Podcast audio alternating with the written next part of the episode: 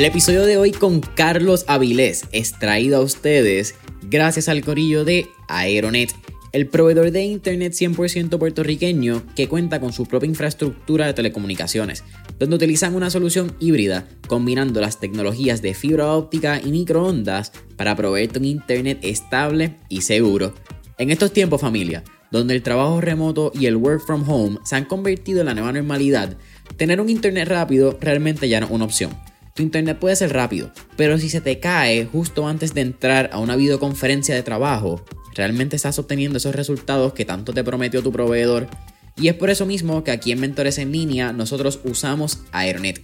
Así que si tú estás buscando un internet que sea rápido, pero que también sea estable y seguro, tienes que entrar ya a aeronetpr.com para que veas la variedad de soluciones que proveen tanto para tu empresa pequeño o medio negocio o tu hogar. No olvides airnetpr.com.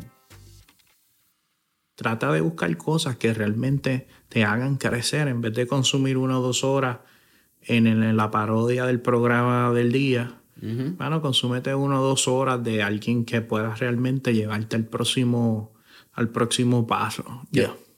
Todos tenemos metas diferentes, todos tenemos un paso más que, que subir, ¿verdad? Y yo creo que al final es la realización de lo que podemos llamar vida plena.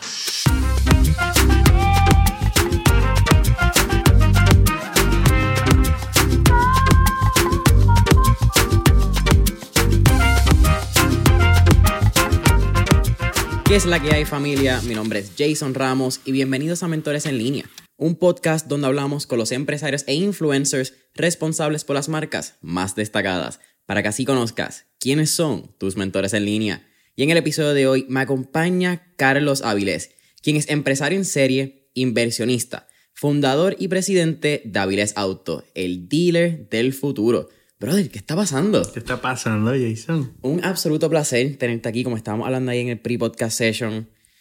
Mano, era un tipo extremadamente interesante. Creo que, por lo que podido escuchar, tiene una mentalidad bien no tradicional de Gary Vaynerchuk, de contenido, pero viene desde abajo. Tiene una historia que contar de cómo sale desde vendedor, dropout de college, que estudió ingeniería y no dio pie con bola, a ser dueño de su propio concesionario. Y hay un par de cosas en tus inicios que a mí me dan mucha curiosidad.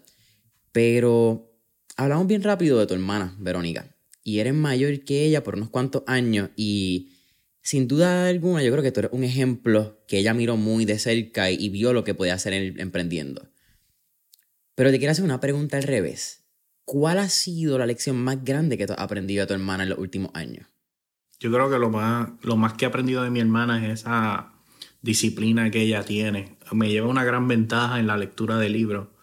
Yo digo, eso es algo que yo tengo que, que emular de Verónica. Yo soy una persona que leo, pero no al ritmo de ella. So que estoy viendo cómo ella está consumiendo mayor contenido que yo de diferentes autores. Y yo creo que eso también la pone en ventaja competitiva con muchas otras empresarias. Es una devoradora de libros. Es una devoradora de libros. Y yo digo, eso tengo que mejorarlo. ¿Cómo eras de chamaquito? Porque, porque lo que pude que ver, por lo que pude ver, no diste pie con bola con eh, con ingeniería, que era lo que tu papá te había dicho, mira, estudia por ahí. Influencia. Pasas a estudiar negocio y en un momento te independizas y te vas de tu casa, por lo que pude ver. ¿Era un chamaco rebelde? Eh, ¿Gravitaba a esto del riesgo? ¿Cómo era Carlos en, esos años de juventud? Contrario, yo era bien conservador. Eh, super eh, un buen estudiante, buenas notas, y yo creo que me dio tanta indecisión en el momento de seleccionar mi carrera. Eh, yo creo que las escuelas tienen que hacer un mejor trabajo en ese área de orientación al estudiante cuando están entre grado 10 a 12. Claro. Que yo estaba tan indeciso que mi influencia fue mi papá realmente. Y cuando entré, pues me di cuenta que no me gustaba. No me gustaba y como que dije, ay, no, no, esto no es lo que, lo que yo tenía pensado. Yo me voy de mi casa, como digo yo, rebelde, porque eh, me independicé bien joven, como a los 18 años yo estaba independiente. So, 18 años y medio por ahí. Y eh, simplemente también la vida me, me empujó a emprender, yo digo. Porque cuando tú te tienes que manejar por ti mismo y no dependes de tus padres para que te sostengan, pues obviamente yo tuve momentos críticos económicamente durante ese periodo de vida y eso fue también como que gasolina para el impulso para yo eh, mejorar mi finanzas, mejorar mi economía y dije, bueno, todo depende de mí, ahora todo depende de mí. ¿Crees que la historia fuese igual si no tuviese independizado? Probablemente no. Probablemente no porque eh, yo siempre digo, wow, si yo me hubiese quedado en casa de mami, hubiese estado quizás en una zona más cómoda y quizás lo que tengo ahora me hubiese tomado más tiempo. Siempre, siempre he tenido una mentalidad empresarial, eh, porque desde que comencé a esos 17, 18 años a trabajar, siempre, aunque trabajaba, siempre hacía mis cosas. Por ejemplo, yo trabajé en una tienda de electrónica y, y ahí vendía equipos electrónicos, pero eh, por el lado eh, daba servicios de pasar VHS a DVD. So, había comprado mi máquina y, porque la gente iba a la tienda y decían, ustedes pasan VHS a DVD y la tienda no lo hacía. So, yo pedí permiso, mira, yo puedo hacerlo. Y todos los, todas las personas me daban los, esos leads, ¿verdad? So, ya tú tenías este, no sé si un trait por llamarlo, pero quizás esta característica que tú podías ver tendencia tú ves como, ok, esto es uno, una tendencia, una oportunidad de negocio, que es algo que mucha gente no tiene. Yo creo que es algo que tú vas afinando mientras vas pasando con el tiempo. Sí, vas afinando como todo en cuando te conviertes en un empresario en serie que tiene negocios de diferentes tipos, inversiones de diferentes tipos, eh, desarrollas un, por decirlo así, es algo, un carácter innato en ti que identifica buenas oportunidades, buenos talentos también. Yo tengo un ojo para el talento. Y muchas veces no invierto en la idea del negocio de la persona, sino invierto en la persona. Porque sé que quizás este es su... Te voy a dar ejemplo de Cruz.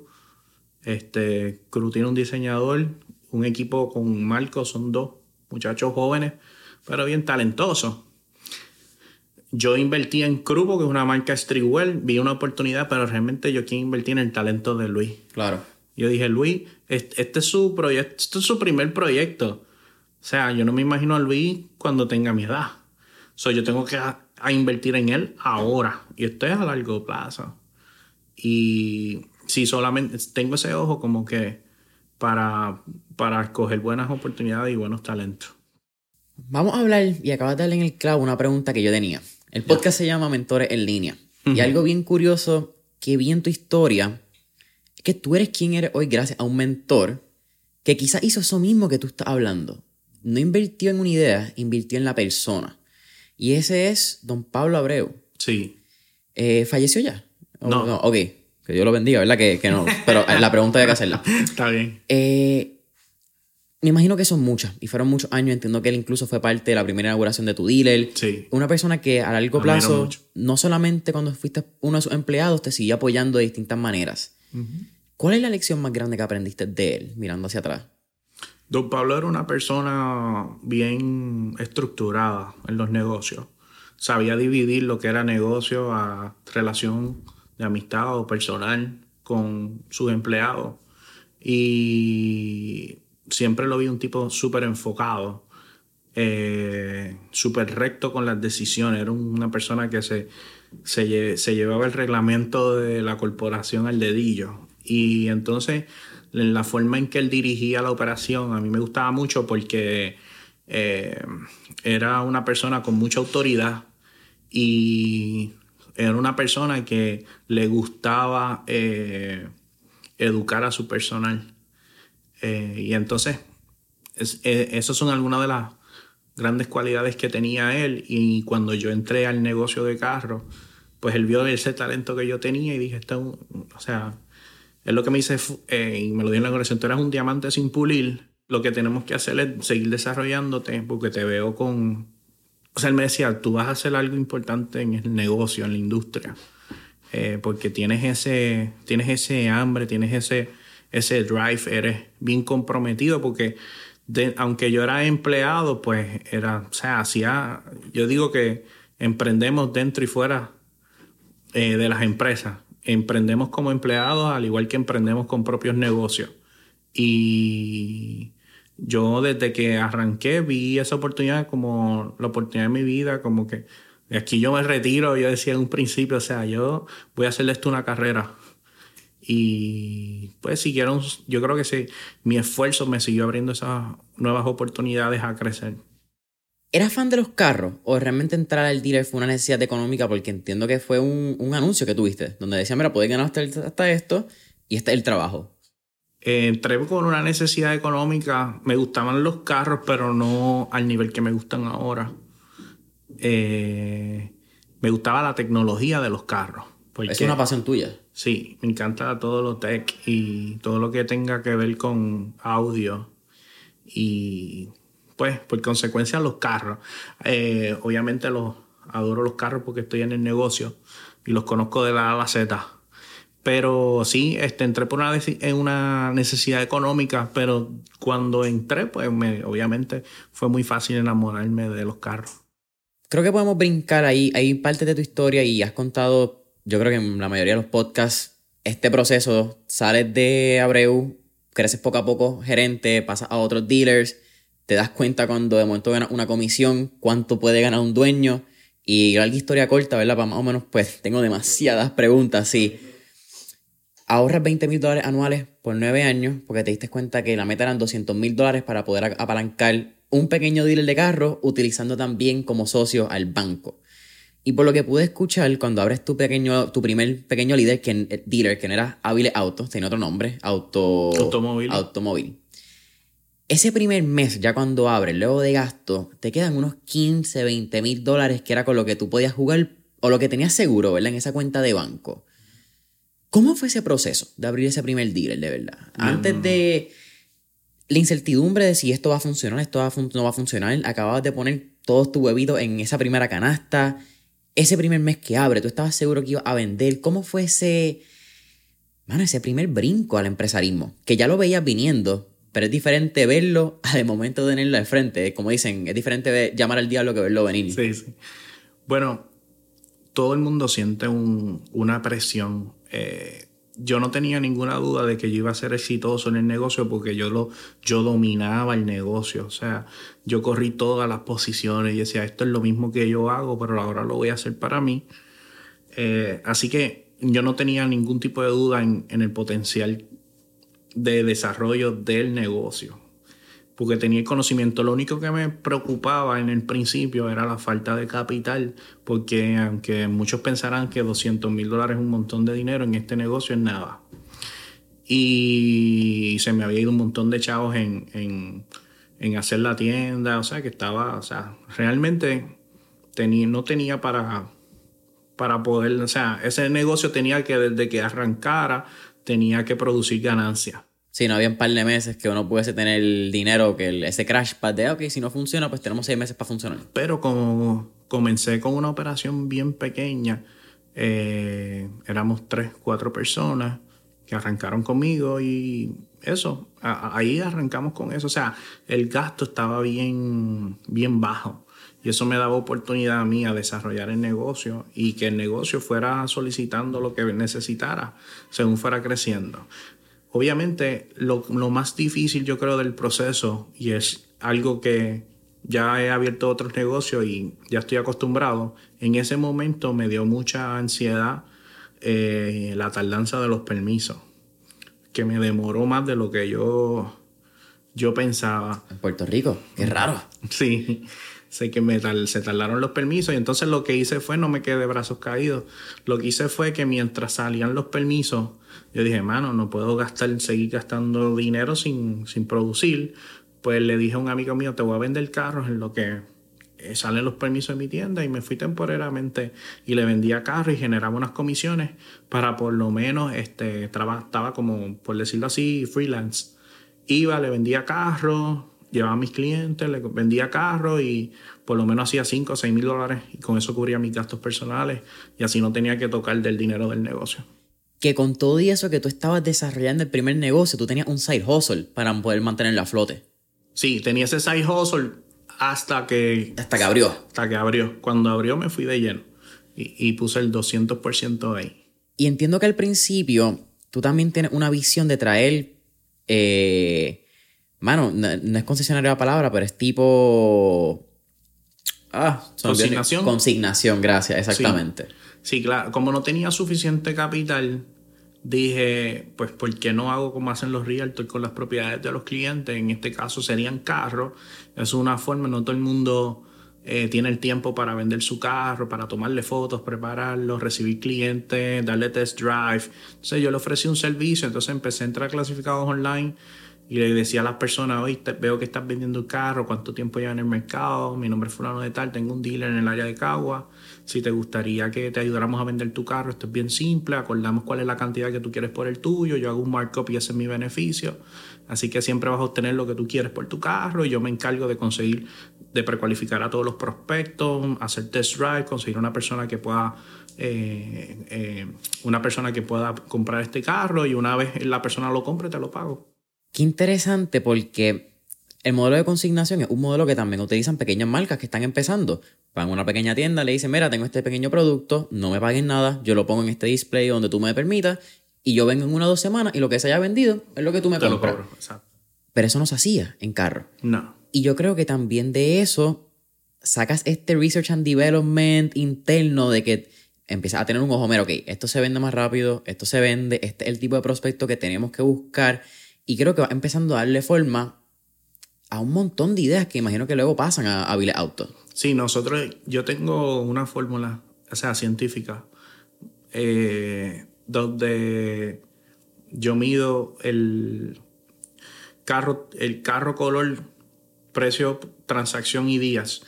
Y entonces de ahí, eh, en base a los resultados y la región y los demográficos de los clientes que me han comprado en el pasado, yo, yo determino cuáles son mis compras futuras y de ahí determino dónde traigo más unidades de este carro, porque los carros, hasta el color es importante.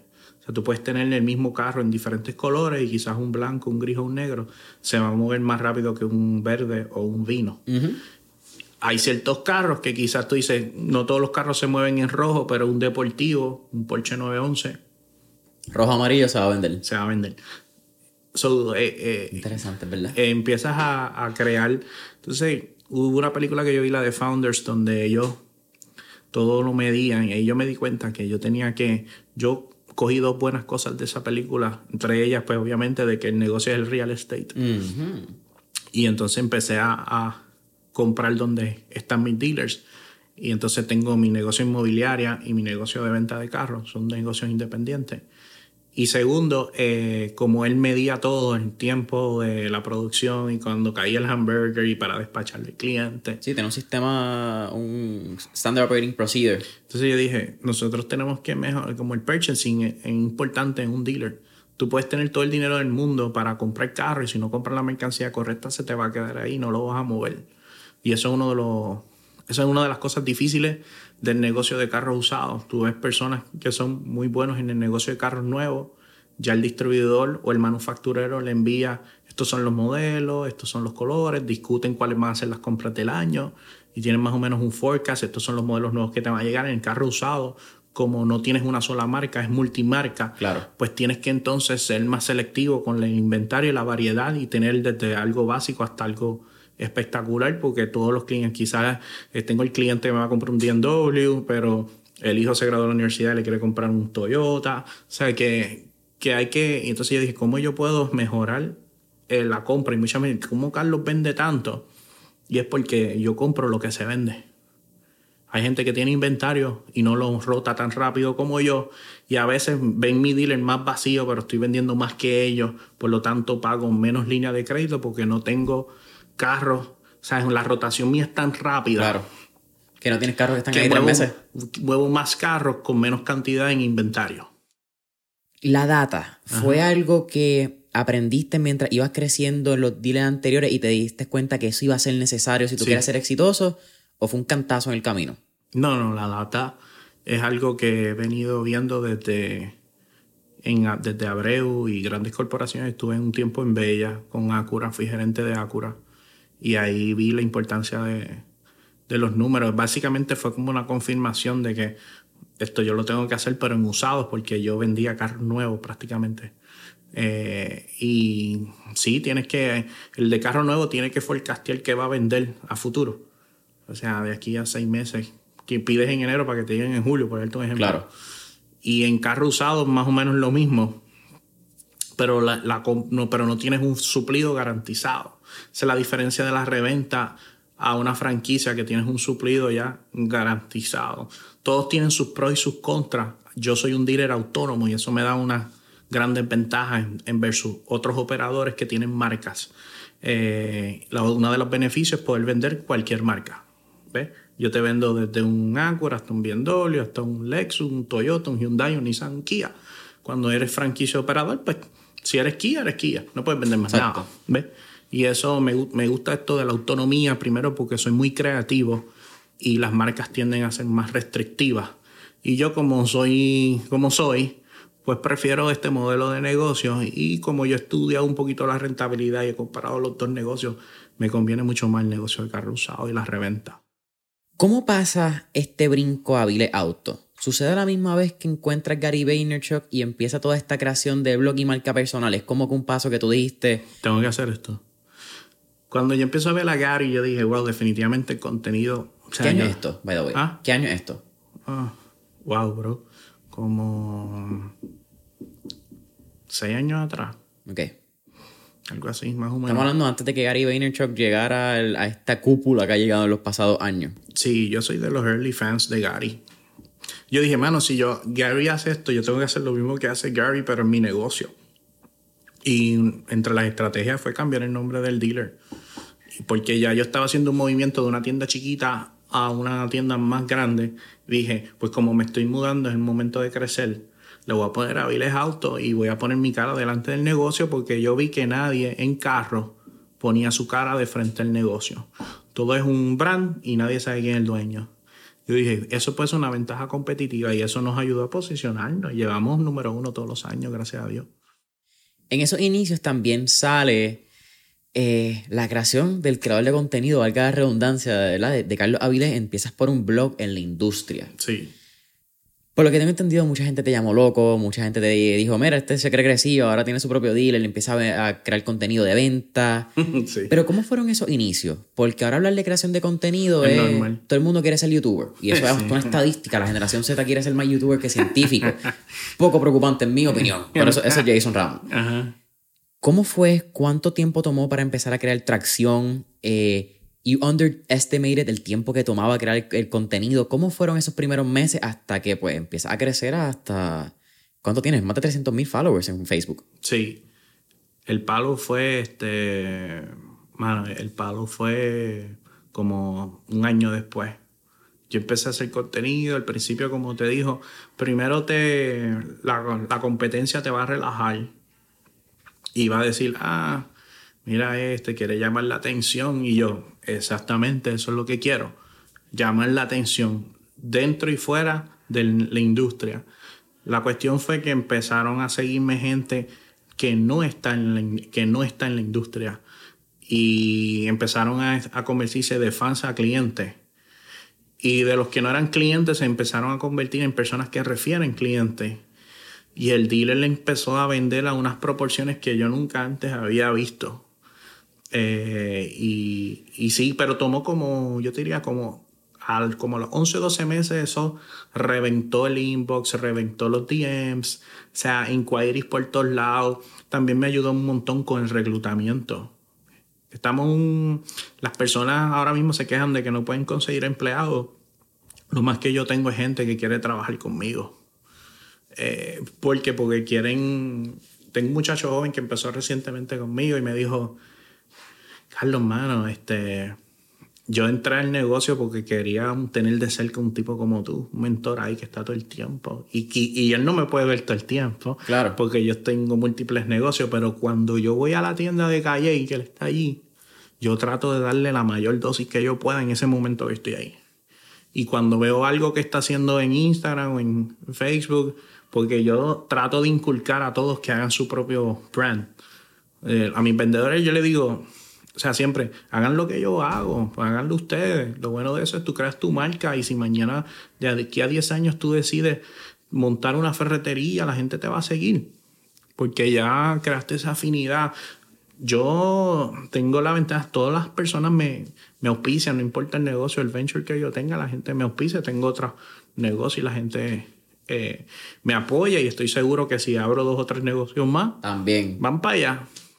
He creado esa afinidad, ¿verdad?, con la comunidad y pues se convierten no en clientes de carros, se convierten en clientes de Carlos Avilés.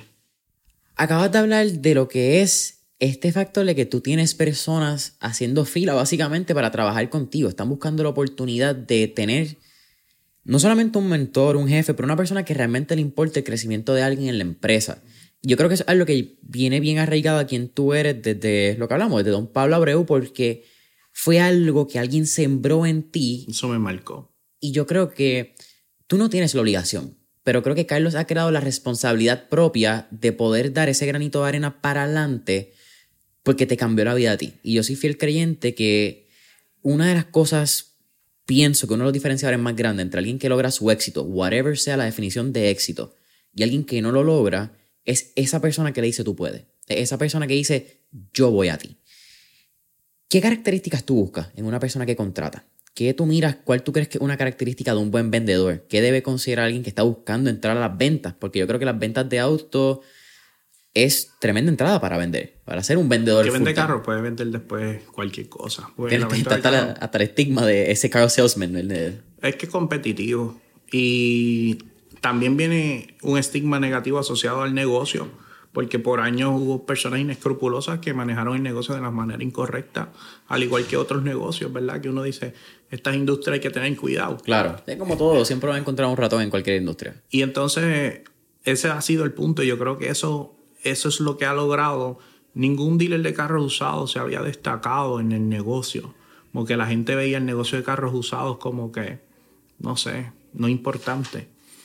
Y nosotros, yo dije, es que aunque vendamos carros usados, nosotros podemos hacer negocio de manera seria.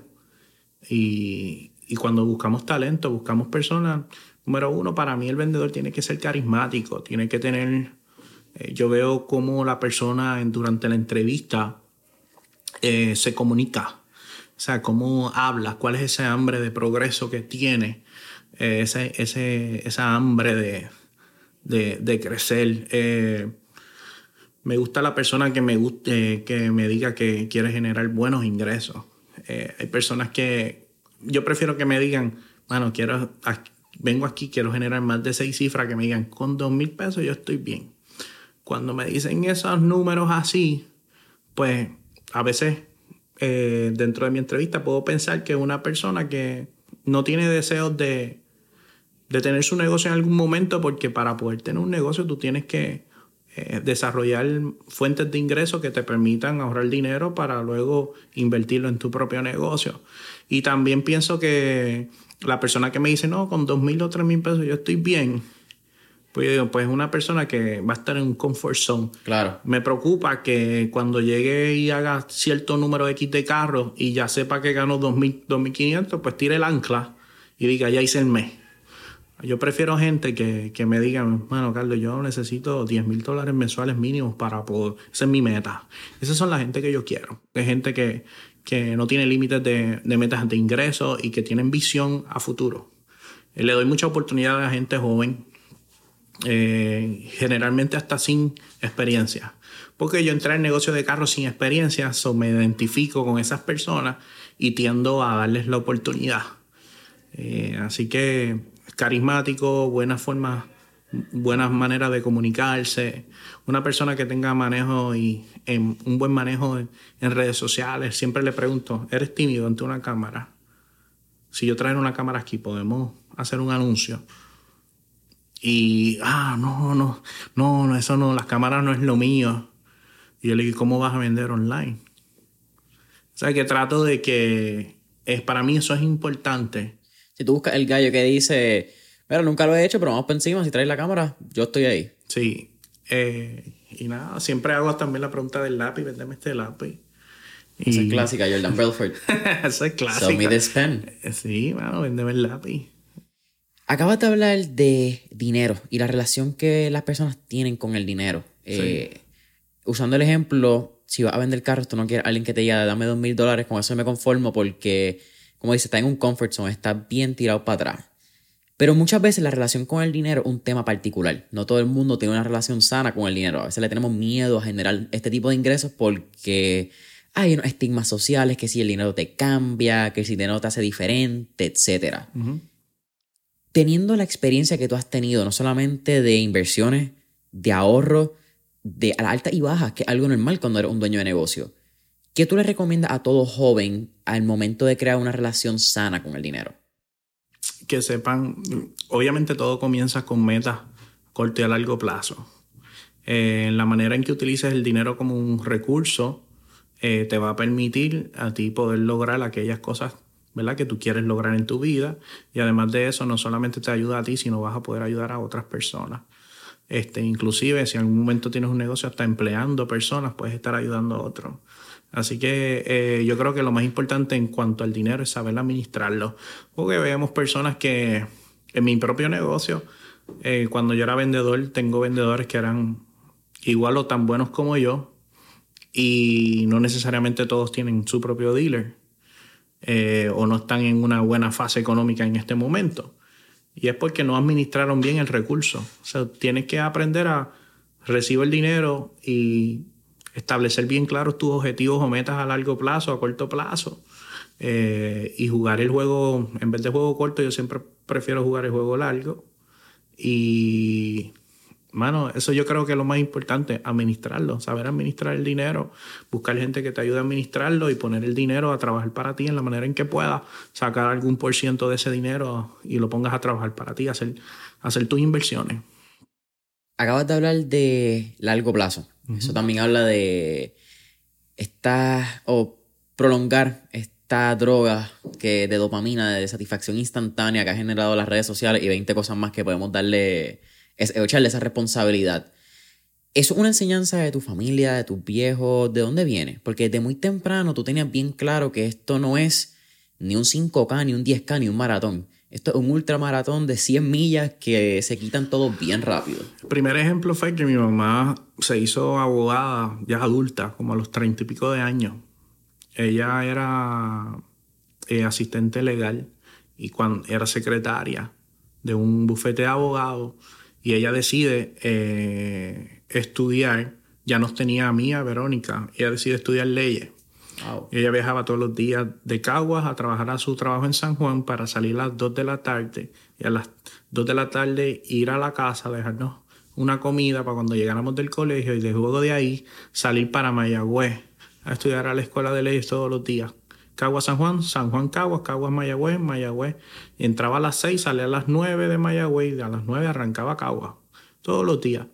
Y entonces, yo digo, largo plazo, pues, hermano, si mi mamá lo hizo con hijos y logró su objetivo y tenía ya treinta y pico de años, este, imagínate si tú te preparas desde los 21, que fue algo que yo hice.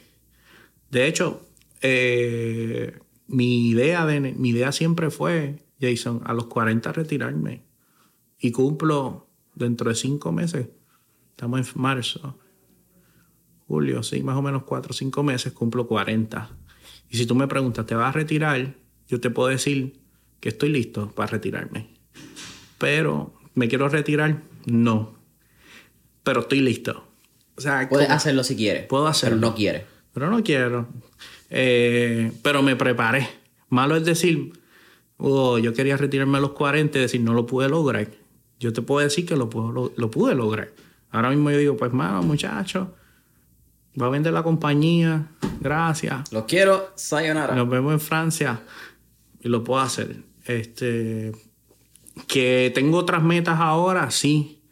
Eh, tengo una hija de 16 años que ha mostrado interés en el negocio.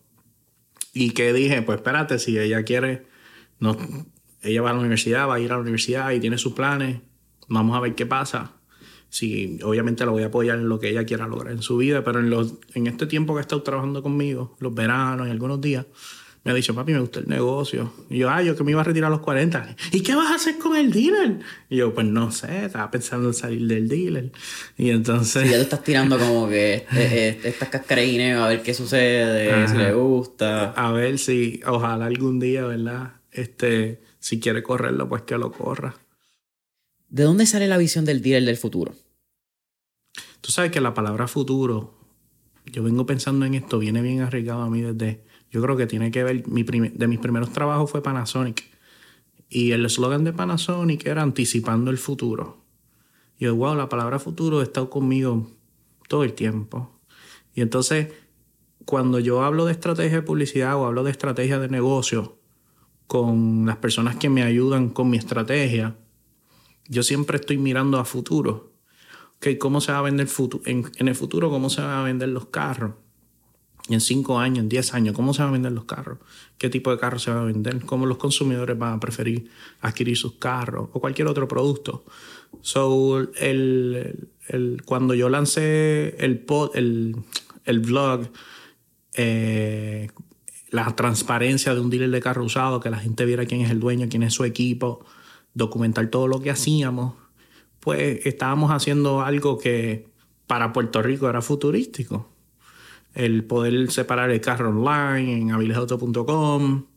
O sea que hemos estado haciendo cosas que realmente van asociados al futuro y siempre estoy viendo no lo que yo hago, sino lo que están haciendo. Yo no miro muchas veces lo que están haciendo otros dealers. Yo miro qué está haciendo un Facebook, qué está haciendo un Gary, qué está haciendo un Google, eh, eh, qué está haciendo Elon Musk, qué está haciendo Mark Cuban, qué están haciendo ellos. Ve porque están otra vez a otros niveles, están ya esta gente está en 10 cifras o más. So, yo tengo que mirar gente en ese nivel, aunque no estén en mi industria, y cómo puedo aplicar lo que hace Jeff Bezos en mi negocio, por qué Amazon vende tanto, qué logró Amazon. Y es como, pues, a mí me, yo estoy viendo eso. Yo desarrollo diferentes puntos. Por ejemplo, la tienda de Cagua corre como un reloj suizo. Eso vende automático. O sea, yo puedo estar seis meses sin hacer contenido y eso no para. Ya yo creé un brand, ya la gente lo reconoce y si estamos en el top of mind de la persona, si la persona va a buscar un carro, va al dealer del futuro de Cagua. ¿Dónde sale tu academia de marketing? ¿Mm? Tu academia de marketing, ¿dónde sale? ¿Dónde aprende? Porque marketing y venta están bien relacionados, pero no necesariamente alguien que es buen vendedor sabe hacer buen marketing, ni el que sabe buen marketing es buen vendedor. Tú eres ambas. Sí, eh, online, mano. Recursos, eh, libros, mentores online, eh, Seth Godin, Gary Vaynerchuk. O sea, yo miro qué hacen estas marcas, quiénes son, quiénes son los publicistas atrás de ellos, cuáles son las campañas que funcionan. Me encantan ver los anuncios. So, eso digo, los que están en el halftime ahí mirando los anuncios, ah, qué brutal, cómo hicieron esto, qué cool. Eh, eh, YouTube ha sido una gran herramienta para mí. O sea, bueno, yo creo que el marketing, tú, tú, lo, tú lo empiezas a dominar una vez te empiezas a instruir, como todo. O sea, libros, eh, viajar también me ha, me ha, gustado. Veo un anuncio, un billboard, en, estoy en tal sitio, wow, esto no lo hacen así allá, le tomo una foto, me, me traigo la idea. Eh, Eso es bien interesante que digas viajes, porque mi primer negocio sale así. Mi primer negocio a los 13 años fue una pequeña casa distribuidora de piezas de patineta. Ah, qué cool. Y cuando sale, cuando yo voy a Orlando, voy a un skatepark y veo un montón de marcas que en Estados Unidos estaban y en Puerto Rico no. Y ahí yo digo, ok. Voy a traer esto. Eh, ese termina siendo el paso, ¿verdad? Lo primero que saber, ¿cómo llegan? ¿Qué pasa? ¿Me entiendes? ¿Qué tengo que hacer para lograrlo? Ahí aprendí que podía ser distribuidor, que podía ser representante de venta, aprendí lo que eran comisiones, aprendí que no es tan fácil vender door to door, ¿me entiendes? A un vendedor. Pero qué interesante porque muchas veces pensamos en los viajes y pensamos en placer. Pero los viajes, si uno va con esta mentalidad, quizás con un. Resolver todo. Sí, mano, va como un radiotelescopio por utilizar el Racing Peace agresivo. Pero uno va recibiendo toda esta información y uno simplemente está abierto a recibir. Mano, puede salir con una senda inspiración de. A mí me encanta viajar porque primero que te. Es ese tiempo de ocio. Y cuando haces un clear your mind y lo otro es que no trato de ver, no, no me gusta consumir los medios locales todo el tiempo. Yo no consumo medios, así que tranquilo. Aquí, de aquí, menos. Muy negativo. Y trato de buscar cosas que me añadan, no que me resten energía. ¿Ves? Eso tienes que elegir, al igual que pues dicen que en el físico, lo que comes, ¿verdad? Que vas a tener más energía, que si cómo te vas a ver físicamente, pues igual funciona en lo que alimentas a tu cerebro, tu mente, tu espíritu.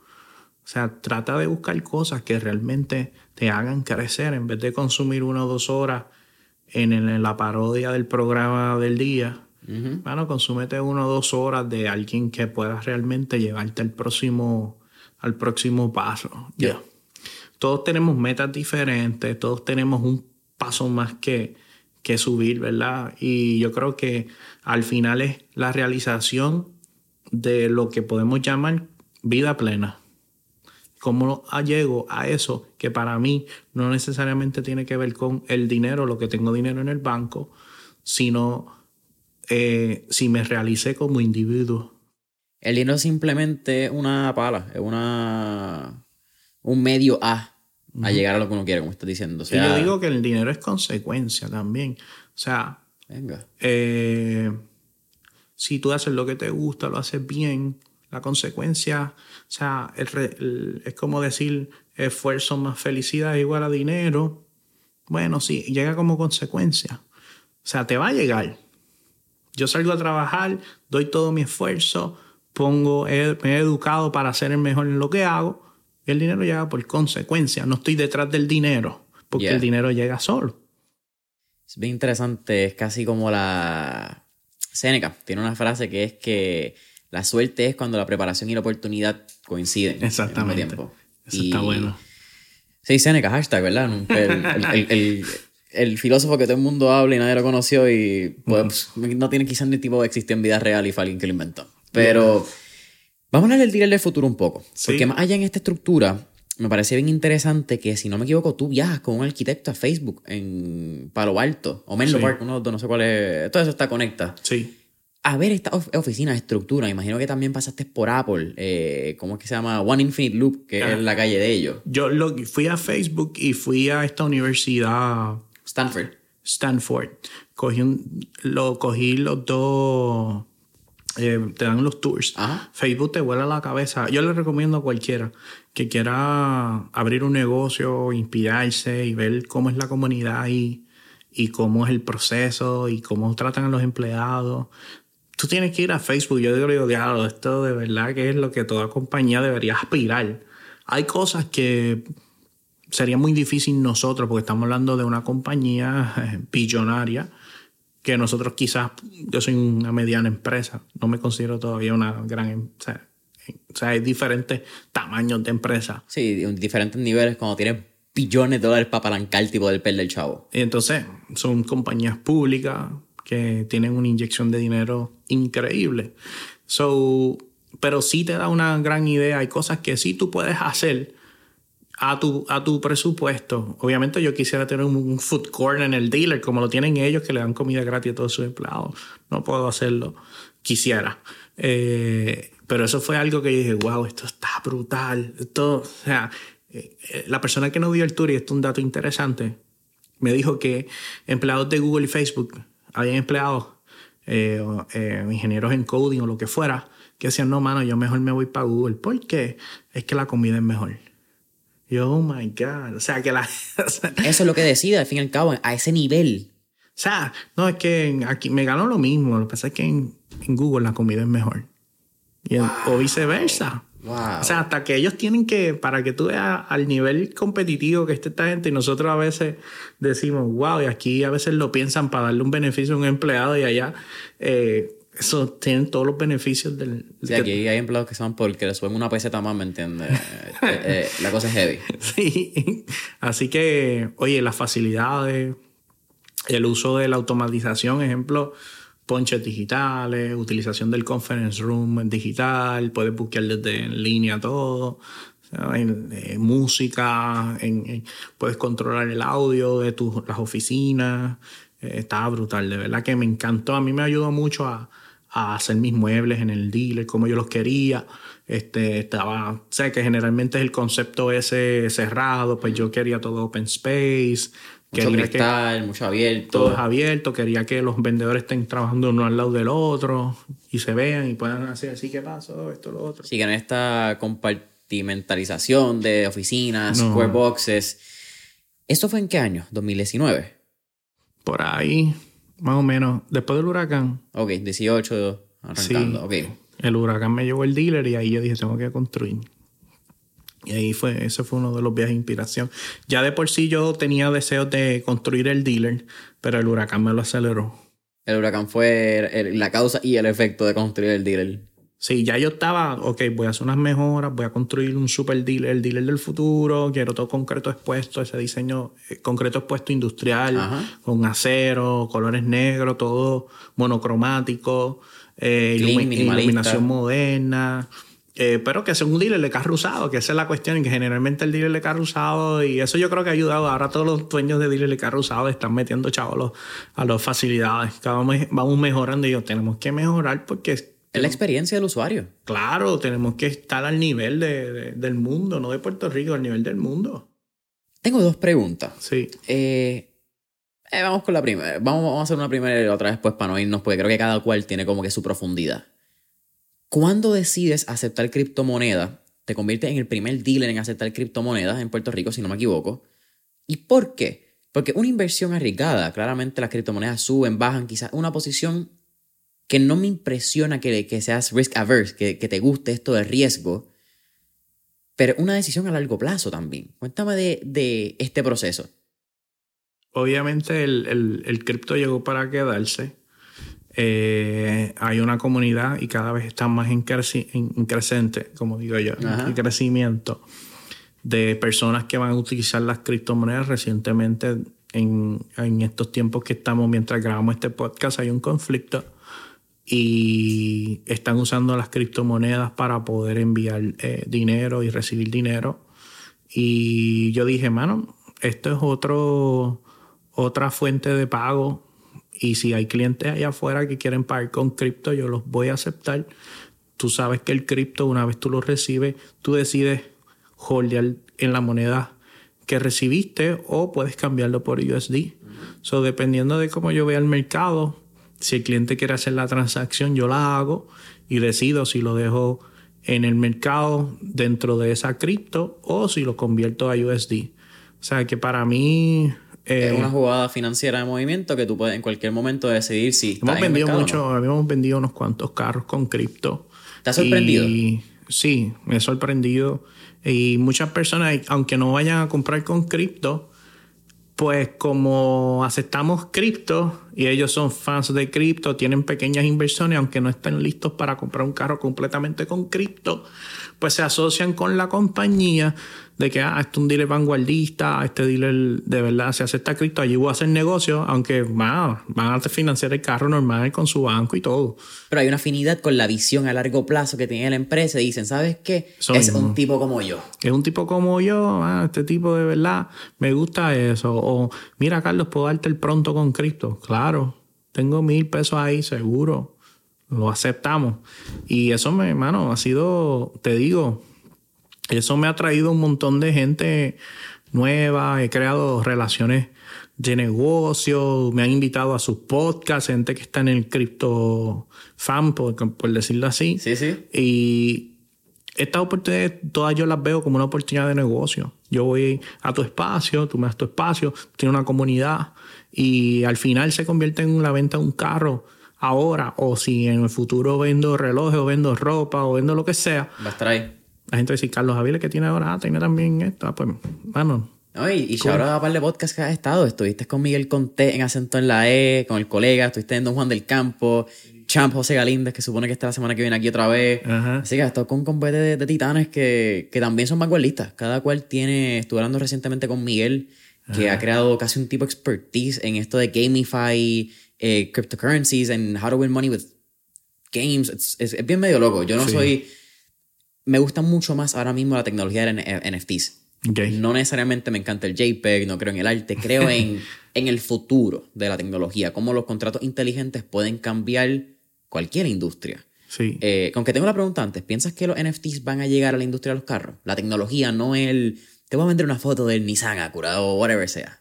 Bueno, yo tengo, yo estoy haciendo un NFT que Lo vamos a lanzar bien pronto. So, ¿Es primicia? sí, es primicia.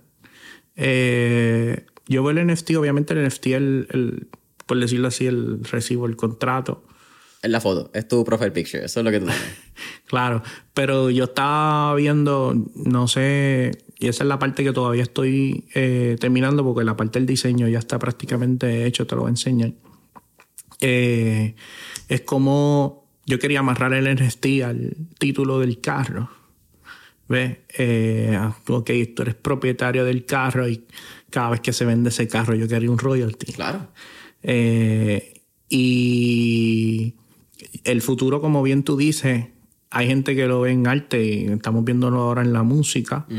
Que yo digo, wow, y ahora con esto de, de que hizo lo del. Su plataforma. Eh, su propio player. Se o el nombre. si tú lo quieres comprar, cómpramelo a mí directo porque él explicaba que al final el artista recibía solo el 12% de todo lo que generaba. Y tú miras la. Yo no soy de la, industria de la música. Eh, me gusta la música. No necesariamente me gusta la industria porque no la conozco. Pero recientemente me busqué a ver, me dio curiosidad, entraba Bonnie. 40 millones de plays en Spotify mensuales. ¿A ¿cuánto será el ingreso?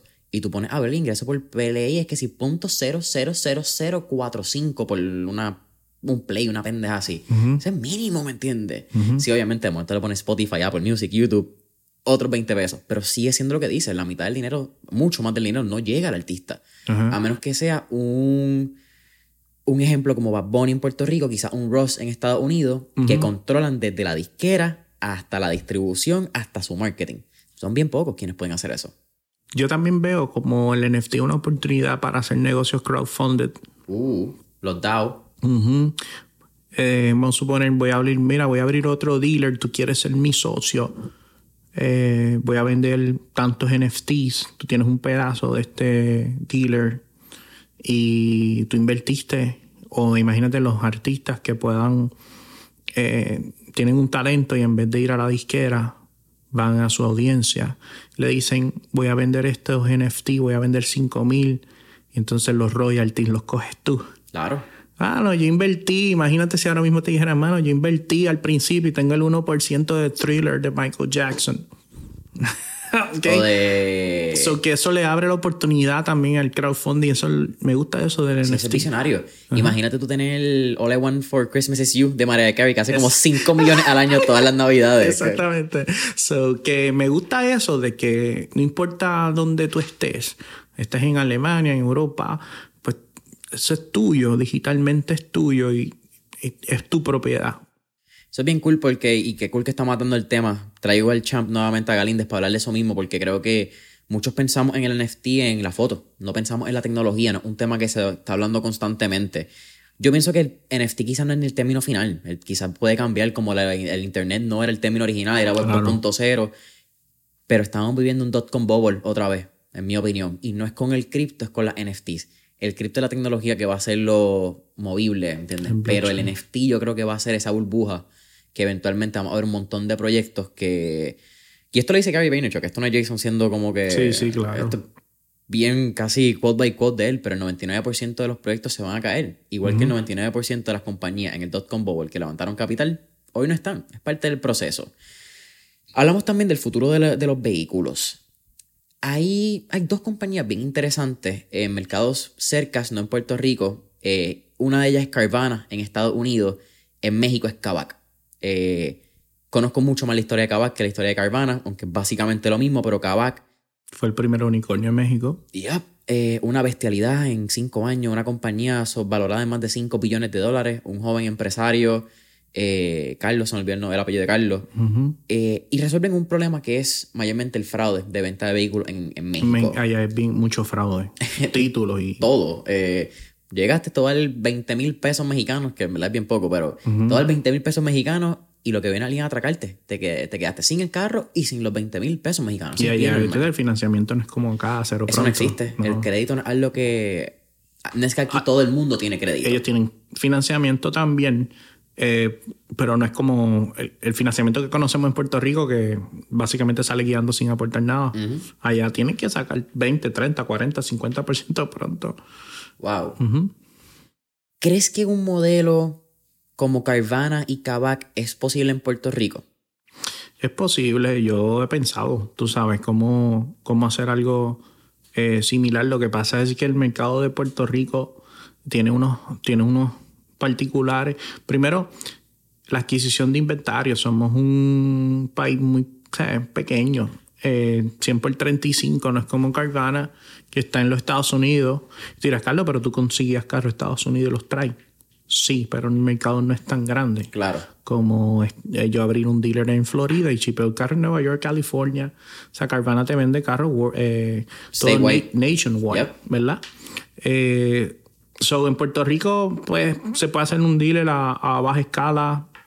El, el público todavía no está 100% porque tú puedes entrar a separar un carro online conmigo, pero eso es el 5% de las transacciones. Todavía el consumidor no está eh, eh, educado. Eh, bueno, no es, no es que es educado, es que en el carro usado es diferente al carro nuevo. Si fuera nuevo, yo creo que sería más fácil porque es nuevo, no tienes nada que chequear, no tienes que verlo. Carro usado tienes que verlo, tienes que pensar en Carvana, el público americano más ya está acostumbrado a la transacción. El carro puede costar 100 mil, te lo compran online. Aquí no, no veo eso, o sea, todavía no estamos listos para ese momento. Va a ocurrir. Eh, sin embargo, Carvana lleva. Carvana lo que está tratando es posicionarse, porque si tú miras, sí, la compañía ha podido subsistir porque están en un mercado público y reciben unos fondos inmensos, pero Carvana viene perdiendo dinero todos estos años. Carvana no está ganando dinero, están perdiendo dinero, porque la estrategia de ellos es bien parecida a la de Amazon. Ellos quieren posicionarse en el mercado están tratando de vender volumen, están perdiendo millones de dólares todos los años tratando de posicionar la marca. Eh, obviamente reciben las inyecciones del mercado público, siguen desarrollando porque es a largo plazo. Ellos dicen, estamos perdiendo, llevamos, qué sé yo, 6, 7 años perdiendo, pero dentro de 3 o 4 años vamos a comenzar a ganar. Eh, y eso pasó con Tesla, eh, Sigue pasando con Uber, pasa, pasó con Amazon, pasó con WeWork. esas compañías tan grandes pierden dinero, pues sí, señor, pierden dinero, están perdiendo millones, pero te estoy diciendo, no, no perdieron un millón, te estamos hablando de... Largos. 50 millones, ah, perdieron en este cuadro 32 millones. Tú dices, ¿cómo? Imagínate si Carlos Aviles pierde eso, pues olvídate. Sí, es bien loco, ¿verdad? Porque tampoco, y yo creo que cuando uno tiene una compañía pública, es bien diferente porque el mercado está esperando resultados a corto plazo. Y si en este quarter no hiciste las ventas esperadas, se jodió el stock. Exacto. Mientras que tu plan quizás acompañía desde un inicio, tú sabes que a cinco años, pero el inversionista que está comprando en Robinhood no sabe. No sabe. Esta parte no está ahí. Muy probable, la mitad de los inversionistas que están en Robinhood, no quiero, hay inversionistas serios que usan Robinhood, pero la, la mayoría, el general, no se mete a escuchar los QA cuando son los earning calls, no se meten a investigar, no hacen preguntas. Este, eso es como que, ah, me dijeron que esto, está bueno, va a subir. Eh, AMC, mira Wall Street Bets. meten chavo ahí, como sea. Sí, es casi una ruleta. Sí, pero sí, esos modelos son bien interesantes. Lo, del, lo que es completamente la venta 100% eh, online en la pandemia. Yo traté de dirigir público directo a que comprarlo full, full, full, full online. O sea, quita el teléfono a ver si la gente, eh, pero empiecen, de hecho Calvana y Kavak no es 100%, o sea, es 100% online lo que tú ves en el advertising. Exacto, hasta que llega a alguna persona. Y cuando llega la persona, la persona empieza a hacer preguntas por inbox, mira, mano, estoy interesado en este carro, tengo esta duda. Entonces ellos tienen una un, por decirlo así, un call center. Y ahí el call center viene, pam, pam, le responde todas las preguntas, las dudas, ta, ta, ta, ta. Pero lo que es diferente es que eh, es un fixed pricing. Es este precio, take it or leave it. ¿En cómo funciona en Puerto Rico entonces? En Puerto Rico todavía el, el, en la industria de auto, yo siempre estoy tratando de, eh, de educar a, a mis empleados, oye, vamos a poner un precio justo y no negociemos de ahí, es un buen precio, estamos por debajo, estamos competitivamente, el carro tiene un valor X, vamos a tratar de mantenernos ahí, pero hay una cultura puertorriqueña que, que quieren negociar el número. O sea, en carro, cualquier otro producto, quizás ellos van y lo compran, van a la tienda. No, no he visto a nadie nunca ir a Zara y decir, dame un descuento, mano. O sea, me voy a llevar 10 pares de maones y 10, 10 t-shirts. ¿Qué tú crees? Dame volumen. sí, sí. o sea, es diferente. También entiendo que es una transacción importante. O sea, no estamos hablando, por eso es que en real estate y en carro se ve el, en la negociación. Eh, pero también vemos modelos de negocios como Tesla, donde es el fixed pricing, o sea, este es el número. Take it or leave it. Nice, ok. Sí, se nota que yo nunca he comprado un carro en un dealer, claramente. Brother, eh, aparte de, empresario, ¿verdad? Con Carlos Ávila Auto, tu marca personal, algo que has tomado recientemente en los pasados años eh, es empezar a invertir en distintas compañías, en distintas marcas. Hablaste de Crew en el inicio, hablamos también de Neon Traders, que también es una marca que inviertes. Eh, sé que también inviertes en real estate, pero en este caso me, tocaría, me gustaría tocar un poco más el poner en marcas que están creciendo. No son necesariamente compañías emergentes porque no son startups, no son tecnología full driven, un SaaS. Pero son pequeñas marcas que estás iniciando, son conceptos también lo que estás creando y lo que estás invirtiendo. Tengo varias preguntas. ¿Por qué hacerlo? Hay una, hay una contestación, ¿verdad? De recibir ingresos pasivos, empezar a recibir dinero de otras fuentes de ingresos que tú no tienes que meterle eh, necesariamente el 100% de tu tiempo a desarrollarlo como fue con, pues, con los carros, con los dealers. Pero ¿por qué empresas pequeñas? ¿Qué tú buscas al momento de invertir? ¿Qué, ¿Qué debe tener una persona quizás que está pensando invertir en una marca en mente? Porque no es una inversión tan fácil o tan directa o clara como lo puede ser real estate. La ventaja de, de invertir en marcas pequeñas es que la inversión es pequeña también. O sea, no es lo mismo invertir en una marca emergente 20, 30, 50, que en un real estate 200, 300. Obviamente tú puedes financiar el real estate y puedes eh, hacer un préstamo, etcétera, e invertiste en tu propiedad. Pero yo veo, eh, yo comparo eh, lo que me costó entrar en, en, en el negocio X ¿verdad? ¿Cuánto fue mi costo de entrada y cuánto eso me va a traer mensualmente? Yo digo, mira, yo prefiero meter 50 mil aquí, que esto si desarrolla me va a dejar quizás empezando 500 al mes, quizás sube a 3 mil, quizás después sube a 5, después sube a 10, pero como yo fui un early investor, pues yo entregué abajo cuando... Y entonces pues, eso se lo digo también al que está buscando la inversión. No es solamente capital. Otra cosa, no es lo mismo traer una estratega de negocios como yo. Oye, yo tengo un negocio, me gustaría hablar con Carlos. Eh, me gustaría, Carlos, que tú invirtieras en mi negocio. Estoy abriendo este restaurante, estoy abriendo esta tienda de ropa, etc. Eh, necesito esto, pero ¿qué pasa? En los proyectos, por eso yo siempre digo, mira, si el socio lo único que trae es capital, y más nada, y tú, no tienes acceso a fondos bancarios, pues no tienes otro remedio que eh, aceptar el capital de un inversionista. Pero si, eh, si es un socio capitalista, pero que además es un experto en negocio o tiene algo que pueda aportar al negocio, pues hermano, es un, es, un buen deal para los dos, porque tú no tienes el dinero, él tiene el dinero y tiene un expertise, es experto en... Por eso a mí me encanta ver este, el, el, el Shark Tank, ¿verdad? no solamente que tienen dinero. Que puede aportar adicional, el socio industrial. Hay gente ahí que ha ido, mira, este, voy a dar el 20%. ¿Por cuánto? Por tanto. Pero si tu compañía vende tanto, así, yo lo que quiero es un socio como tú. Yo estoy buscando las conexiones que tú tienes para mi distribución. Exactamente. So, tú también recomiendas que dependiendo de lo que esté buscando la persona que está buscando la inversión, que así sea el filtro a quién va a presentarle, a quién debe mirar como inversionista. Exactamente. Exactamente, porque pues, bueno, me dieron los chavos, pero no hace nada, no aporta nada y lo que hace es buscar el cheque. ¿Ok? Si ese fue el acuerdo, pues ese fue el acuerdo. No, te puedes quejar. Bueno, eh, así fue. Pero yo soy, generalmente me envuelvo mucho en el proyecto.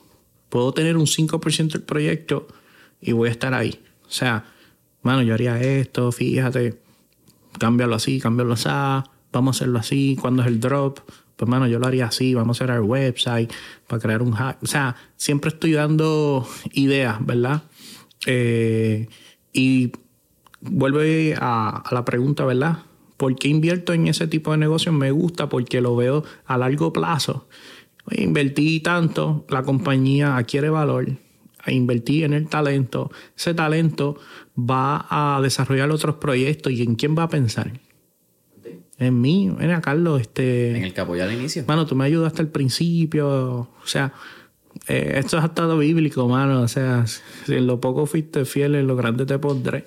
Y así pasa con la gente. Ayúdalo en lo poco. Créeme que cuando estén arriba, como yo digo, Luis, el equipo de Neon, que son un equipo joven, y vamos volando. O sea, vamos volados. Yo no jamás yo pensé los resultados en un año de esta compañía.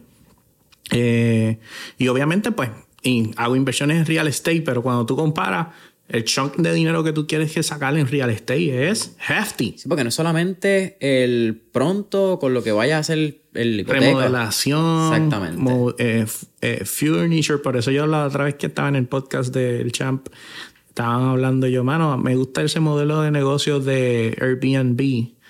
Pero el modelo de negocio de Airbnb es que no inviertes en la propiedad de que haces un sublease. Ajá. Eh, vamos a suponer, Jason, tú estás alquilando un apartamento en condado en mil dólares. Yo sé que en esa área se. Estoy dando un ejemplo así, ¿verdad? Tú estás alquilando ese apartamento en condado en dos mil y yo sé que en esa zona los Airbnb generan 5 a 6. Entro, te digo, mira, yo te lo voy a alquilar por 12 meses, pero me tienes que permitir hacer un subleasing. Un super. Y en vez de pagarte 2.000, yo te pago 3.500. Te pago por encima de lo que te pagaría alguien regular. Y nos dividimos y entonces empiezas a ganar tus 2.000, 3.000 de una propiedad que no es tuya. Ese modelo está brutal, porque yo digo, wow, eso está buenísimo, porque cuando vas a comprar una propiedad en Airbnb o la compras completa, si vale 2 o 300 mil pesos, sacas el dinero, no todo el mundo tiene para eso. O sacas por lo menos un 20% de pronto, como que son 40 o 60 mil pesos para comprar la propiedad. Más adicional, tienes que amueblarla, pintarla, prepararla. Y lo que pasa en el camino, se rompió nevera, se rompió cama. Hay uno, es como los carros. La gente piensa, no, pues son 400 dólares de pagaré. Ajá. Más la goma que se te explotó en el hoyo de Puerto Rico. La gasolina. Cambia aceite y filtro. El seguro. el mantenimiento, los improvistos. Eso es una de las cosas, yo creo que cuando, y tú quizás me puedes corregir, porque tú te mudaste a una temprana edad, pero cuando pensamos en mudarnos, no pensamos en todos los gastos, papá. Pensamos Especialmente cuando se van para Estados Unidos, cuando dicen, ¡eh, rayos! Que tienes que pagar el seguro hasta por ir al baño en Estados Unidos. sí. Y allí no es como aquí, que te lo dejan pasar si no estás, allí son multas si no tienes seguro. otro día fue un cliente y me dijo, mira, Carlos, contra, mano, ese carro en Estados Unidos vale tanto más, tanto menos, perdón yo, mano, yo sé, acuérdate que aquí pagamos los arbitrios, los taxes y todo eso. Pero acuérdate también, aquí tú vas a pagar 1.500 seguro, la póliza de este carro afuera vale 4. ¿Cuánto te estás ahorrando en el año? O sea, que a veces hablan, no, que en ese carro cuesta menos, ok, ¿cuánto vale el seguro afuera? Yep. Ah, espérate, es verdad, o sea, eh, que... Hay unos puntos que considerar. Sí, no es todo el precio de venta del carro. Mira, Carlos, ya casi terminando Mentores en línea al final, siempre hacemos cuatro preguntas de fuego. Ok. Pero quiero hacerte una pregunta antes que poco a poco he integrado a las personas que son papás. Eh, tomando mi experiencia, soy bien close con mi papá y en los años recientes me he dado cuenta, en los meses recientes, ¿qué carajo año? Que yo no conocía a mi papá a un nivel profesional. Porque, valga la fucking redundancia, es mi papá, yo lo veo como un papá, yo lo veo como el que jode, el que molesta, el que regaña. okay. Y nunca lo vi desde el punto de vista profesional y ahora que tengo la oportunidad de ver gente que lo ve desde un punto de vista profesional y me llega su legado, me llega lo que ha hecho, lo aprecio mucho más desde otro punto de vista que nunca por naturaleza lo voy a poder ver. Bien. Con eso dicho, si tú pudieras dejarle un legado a tu hija de 16 años o una enseñanza que quizás ella nunca va a conocer porque tú eres papi, tú eres el que jode, tú eres el que da permiso, pero igual eres el que da los 20 pesos para janguear, ¿cuál sería? Bueno, yo creo que la habilidad de poder, eh, primero la habilidad de ser una buena persona. O sea, tenemos que ser buenas personas, o sea, ser honestos, ser humildes. Eh, yo creo que esa es una de las grandes cualidades que debe tener eh, un ser humano. Si tú eres una buena persona, las puertas se van a abrir en todos sitios. Y lo otro yo creo que, que quisiera dejarle a ella es que unas habilidades o unas destrezas para que ella pueda eh, para que ella pueda manejarse sola, por decirlo así. O sea, eh, hago este depósito en ti de habilidades y destrezas para que cualquiera que sea tu carrera profesional o tu carrera personal, tú te puedas desenvolver en cualquier lugar. eh, y puedas dejar, ¿verdad? Por decirlo así, puedas dejar tu granito de arena en cualquier lugar. Pero yo creo que lo más importante de todo es que seas una, un gran, una gran persona. No es darte el pescado, es enseñarte a pescar. Exactamente. Carlos, ahora sí vamos por el round de fuego. El round de fuego. Primera pregunta. Ya. Si tú, fíjate, este es de carro, no lo había pensado.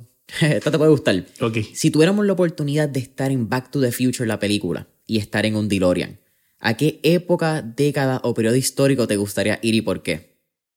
Yo creo que me gustaría eh, formar parte de que me llevaran a los tiempos de la realeza inglesa en los 1800. Eh, me gusta esa época. Ya lo era un geek de historia, ¿verdad? Me gusta, sí, Eso es cool, venga. sí, me gusta, eh, me encantan las películas que tienen que ver con esa época, eh, que emulan cómo vivían, cómo se movían y eh, las veces que he viajado, ejemplo, cuando fui a Francia y eso, que puedes visitar los castillos, conocer la historia. Eh, sería interesante darse un viaje por allá. Eso está bien cool. Mira, te- no, no te voy a mentir. Los Yo, jardines de Versalles, todo eso. Uh, yo pensé que me ibas a decir que te hubiese gustado estar en estas reuniones de conferencias de Henry Ford. Pensé industria de carros, pero me fui bien lejos, fallé completamente. no, no. Es- Eso está cool. Sí, me gustaría, esa época me gusta. Yo tuve la oportunidad de ver en La ropa y todo, toda eso. la cultura en, en Austria. Hace- Yo estuve en Austria hace como unos seis años y fui al Schönbrunn, que es el segundo palacio más grande de una realeza después del Versalles. Ok. Y tú escuchas las historias de estos palacios de Versalles y eran que tenían mujeres en otra casa porque no llegaban y no se veían. Y tú como que, ¿qué? Sí. Unas cosas bien locas y no había tecnología. No había Estas cosas eran pasables. So, crazy thing. Sí. Segunda pregunta. Tenemos un playlist en Spotify que se llama Mentores en línea, el playlist, donde tenemos todas las canciones que motivan y pompean a nuestros entrevistados. Así que con eso dicho, ¿qué canción motiva o pompea a Carlos Avilés? Wow. Qué canción pongo que me gusta. Bueno, mano, Mark Anthony. Vivir mi vida. Uh, a la la la la. Me encanta esa canción. Un palo. Ese, fue uno de esos palos casi, casi un despacito antes. Sí. No, es- vivir la vida se bailó Y en todos los me clubes. gusta mucho, eh, lo voy a dejar por ahí, Michael Jackson. Thriller, lo mencionamos ahorita. Lo mencionaba ahorita, pero me encanta esa música pop, escucharla en voz alta cuando estoy manejando desde el camino al trabajo. De momento te encuentras a Carlos Avilés en su carro, miras para el lado y estás galillado cantando Michael Jackson, lo saludas y cantas con él también. Exactamente. Carlos, ahorita mencionamos el libro y a mí me encanta esta pregunta. Ajá. ¿Qué tres libros les recomendaría a nuestra audiencia? Mano, todos los de Gary Vaynerchuk tienes que, o sea, hemos hablado de Gary aquí mucho, pero realmente para mí Gary ha sido bien importante en mi carrera profesional. Eh, hay un libro de Gran Cardón que lo recomiendo que se llama eh, eh, Soul or Be Sold, este, que es muy, muy bueno para aquellas personas que quieren aprender a vender. Eh, estoy viendo ahí que tienes uno de Tim Ferriss y es tremendo. Uh, durísimo. Pues vamos a decir otro porque, mano, Tony Robbins. Este, yo tengo un libro de Tony Robbins, eh, te debo el título. eh, pero Tony Robbins trabaja mucho con, con la parte tuya de. No es como profesional, es una mezcla entre lo profesional y tu vida personal y cómo. eh, Como este, este estilo vida holístico. Exactamente. Es un buen, eh, ese es un buen libro que, que deberías leer. Y hay otro libro, mano, que me ayudó un montón, que lo quiero mencionar. Uf, déjame ver si me acuerdo del autor, es que son tantos. Hay un libro del, búsquenlo porque lo van a encontrar como esto, que es el coach, eh, fue el coach de Michael Jordan y Kobe Bryant. Estás hablando de... Ay, eh, dame. Ese libro, de hecho, recientemente se lo di a, una gran persona para que lo leyera. Ese libro, mano, te cambia la mente. O sea, realmente fue muy, muy, muy bueno para, para mí. Eh, mira a ver si lo ves. ahí. Tim Grover, es él. eh, Tim Grover. Me acordé. ¿Viste, bro? Tim Grover tiene el libro eh, Winning... Eh, ¿Cuál? Relentless. Re- Relentless. Ese libro tienes que comprarlo y tienes que leerlo. Es más, yo los leería primero que los otros dos que recomendé. Porque ese libro, mano, te va a cambiar tu mentalidad y puedes, vas a poder entender por qué esta gente llegaron al nivel donde llegaron. ¿Cuál fue el primero que te leíste de Gary que te cambió la mente? Ya- mano, Jab, jab, jab. jab. Exacto, jab, jab. Vamos a poner ese, que es como que ese es el clásico introductorio del. Sí, jab, jab, right hook. Brother, ¿cuál es la última pregunta? Ahora sí. ¿Cuál sería un tip o recomendación que le daría a nuestra audiencia? Um, yo creo que lo más importante de todo es. Eh, suena clichoso, pero es la realidad. Tienes que hacer aquello que te apasiona. Cuando uno está emprendiendo, van a haber muchas personas que no te van a apoyar, inclusive hasta en tu familia. Y tienes que bloquear eso, esas, esas personas, o sea, por lo menos no hacerle, no, no ponerles el oído. Y escoger bien con las personas que te vas a empezar a, a rodear. No es que dejes de ser amigo de tus amigos. Es que simplemente hay personas que en esta temporada, si tú quieres lograr algo, no te van a ayudar a llegar a ese nivel que tú quieres llegar. Y no importa dónde tú estés ahora mismo y estés escuchando esto, no importa la posición económica que tú estés, no importa el empleo donde tú estés ahora mismo, siempre da el máximo. Si yo fui cajero del supermercado eh, amigo, eso fue mi primer trabajo. Y lo que me dio la oportunidad de ser vendedor en Panasonic y eso desarrolló una serie de eventos en mi vida fue que yo hice un trabajo tan brutal como cajero que esa persona de recursos humanos que yo estaba atendiendo me dijo, tú eres una gran persona, te gustaría una mejor oportunidad de empleo. Y yo estaba cobrando en una... Y yo digo que de ahí eso cambió toda mi carrera. Surgieron una serie de eventos luego de ese, pero como lo hice bien, ahí desde el inicio, sin que nadie te estuviese viendo. Este, así que, hermano, eh, yo creo mucho en eso de que no importa lo que estés haciendo, ese agradecido, hazlo bien para que te destaques, así sea, eh, así sea acomodando la góndola, seas el mejor acomodando la góndola, seas detallista, que llegues a tu trabajo bien vestido, con deseos de, con una sonrisa bien grande, con ganas, o sea, aunque tú sepas que esto no es lo que yo quiero, o esto, eh, aunque sea algo temporal, dar 200% en eso algo temporal, porque estoy seguro que eso te va a abrir otras puertas, porque aunque tú no lo creas, hay gente mirando. Carlos, para mí ha sido un absoluto placer tenerte en Mentor en línea. Cuéntanos, ¿dónde podemos conseguir el dealer del futuro en redes sociales, página web, Carlos Aviles, tu marca personal tanto en redes sociales, si te quieren contactar para inversiones, eh, promociones que tengas sin pena alguna. Y ah, pues dale, pues. Mano, aquellos que quieran un descuento presidencial me pueden escribir directo a Carlos Aviles PR en Instagram. Ese DM lo, manejo y lo respondo bastante rápido. Soy fiel creyente de eso, ¿verdad? Yo puedo votar por eso. Sí, el Facebook eh, entran demasiado. Me tardo un poco más y tengo ayuda. Me entran 20, 30 inbox al día, pero siempre tratamos de responderlos todos.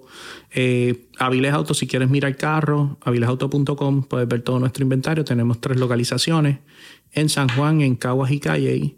Pero puedes comprar tu carro 100% online y lo llevamos a toda la isla, incluyendo Vieques y Culebra. Boom. Cripto también, puedes pagar con cripto. Exactamente. Y este, si quieres verte stylish, pues Puedes entrar a la página de Crew Moda y si quieres aprender de inversiones, eh, formo parte de la Academia de Educación en Forex y Cripto que se llama Neon Traders. Los puedes buscar en las redes sociales. Carlos Avilés, el dealer del futuro. Eh, Traders, si quieres aprender a crear ingresos pasivos, sea en la bolsa de, eh, de divisas, de Forex o en criptomonedas. Si quieres vestir stylish, Crew Moda, la gorra con la C está en la madre, Corillo. Así que familia de Mentores en línea, saben que nos pueden conseguir en Instagram y Facebook como Mentores en línea. Eh, deja tu review, cinco estrellitas, comentario, Apple Podcasts, Spotify, YouTube y hasta la próxima. Gracias, bro.